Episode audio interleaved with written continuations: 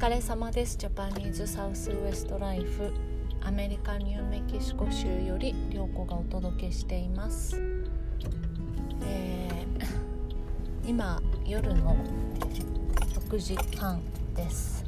今日はちょっと遅くなっちゃったのであのチャイニーズのねテイクアウトの店があるんですけどそこからテイクアウトをしようかなと思ったところなんと行列ができていたので 諦めてそのまま帰って何か作ろうと思ってそのキロでございます。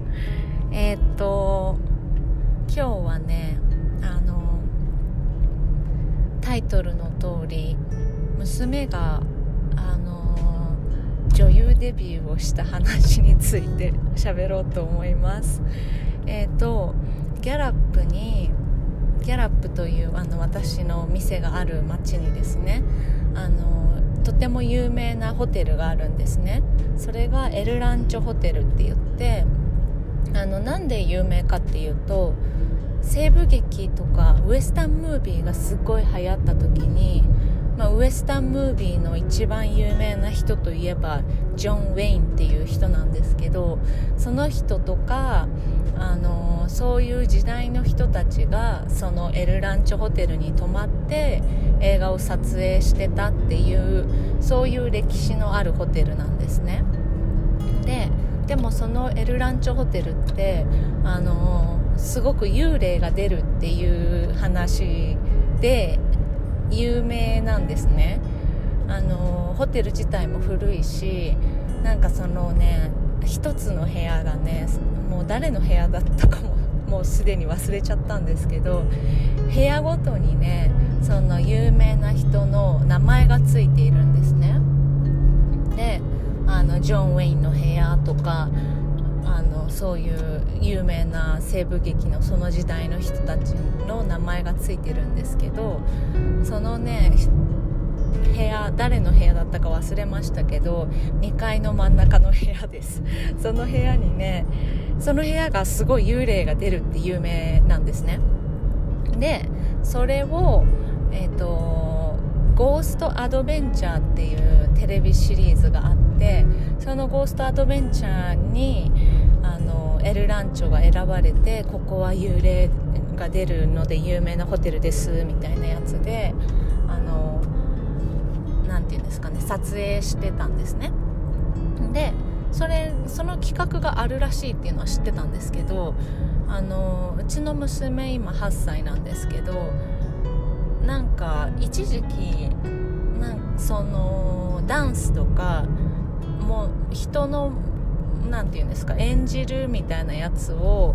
女優みたいなことが興味があったのでなんかねアプリに登録してたんですよ。あのその時にねあのアジア人でなんかそういうドラマがネットフリックスでアルバカーキーで撮るっていう話を聞いたのであもしかしたらちょっと応募してみようかなとか思ってえー、っとそれでアプリを登録しといたんですよ。で結局そのネットフリックスのは応募しなかったんですけどあのそれをすっかり忘れてたらなんかアプリの中から多分電話番号を見つけたんでしょうね。それでなメールが来たのか。メールが来てあのこんな企画ありますけどどうですかって言ってえどこですかって言ったらいやギャラップですって言ってえギャラップって言ってでも全然詳細を最最後の最後まで教えてもらえなくてで、えーと、来週の火曜日なんですけどみたいなもうその時はね金曜日ぐらいだったんですよ。来週の火曜日なんですけど空いてますかって言われて、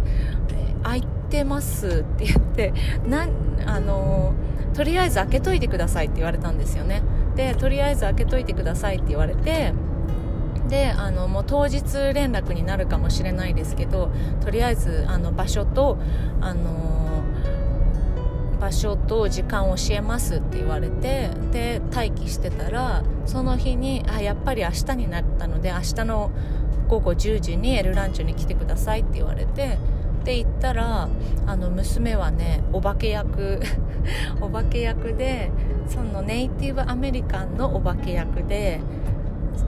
うちの娘と同い年のもう一人のねあのネイティブの女の子と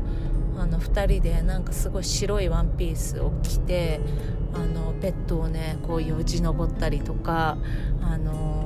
ガラスに手をバーンってついてカメラをギッて睨むとか そういう演技をね結構でも丸一日やってたかな。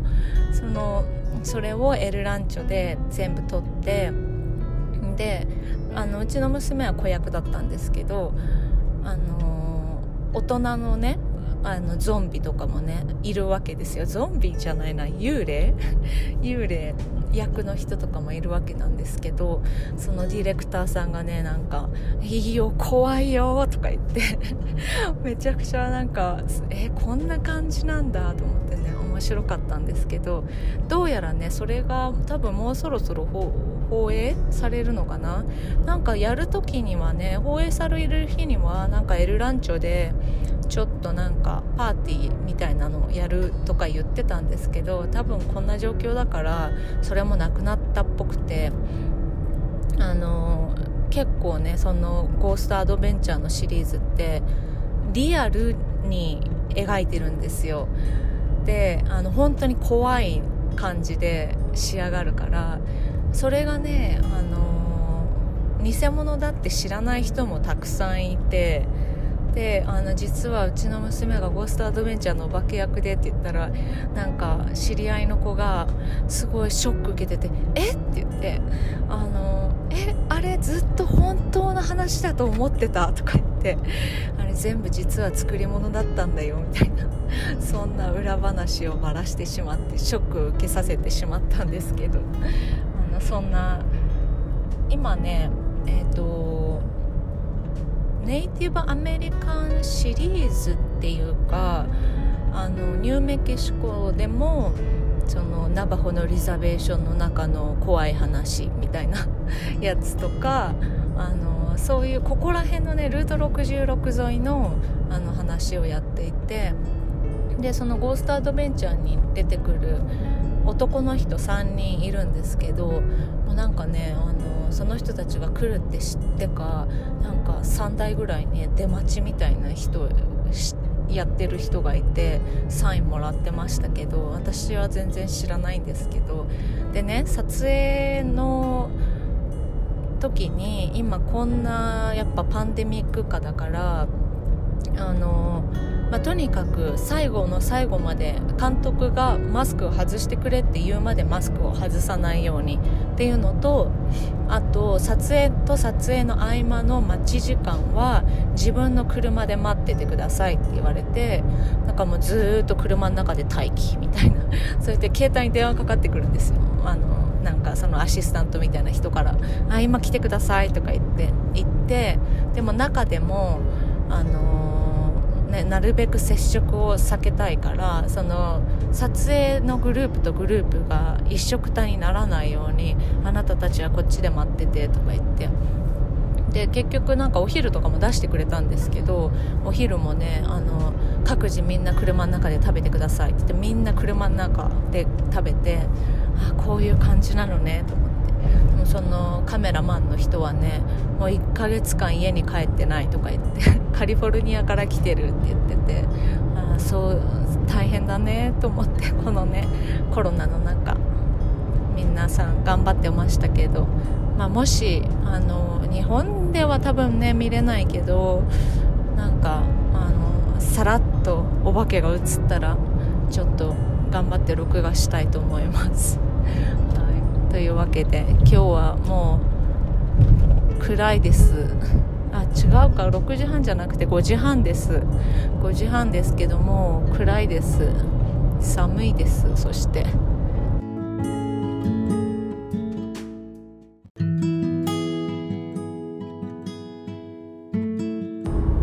あそう。あとねあのもう一つ付け足そうと思ってたのはねエルランチョホテルはあのレストランがすごい美味しいので家族でねよく行くんですね。であのおすすめはねステーキエンチラーダなんですけど。でなんですけどエルランチホテルはねなんか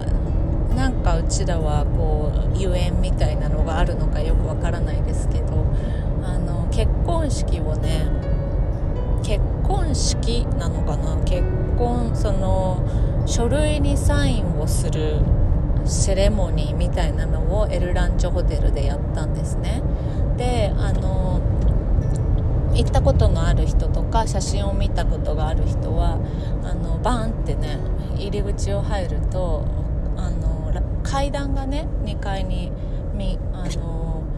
左右にあるんですけどそのね階段を左から私が降りてきて右から旦那が降りてきてで下でそのあのジャッジ判事さんがいてそこでなんかあの誓いの言葉みたいなのをやって書類にサインするっていうのをねエルランチホテルでね私たちはやったんですけどそれはねあの身近な人あのね近近い人しか呼んでないのであのそうそんなそんなあの結婚する前の支度をその幽霊が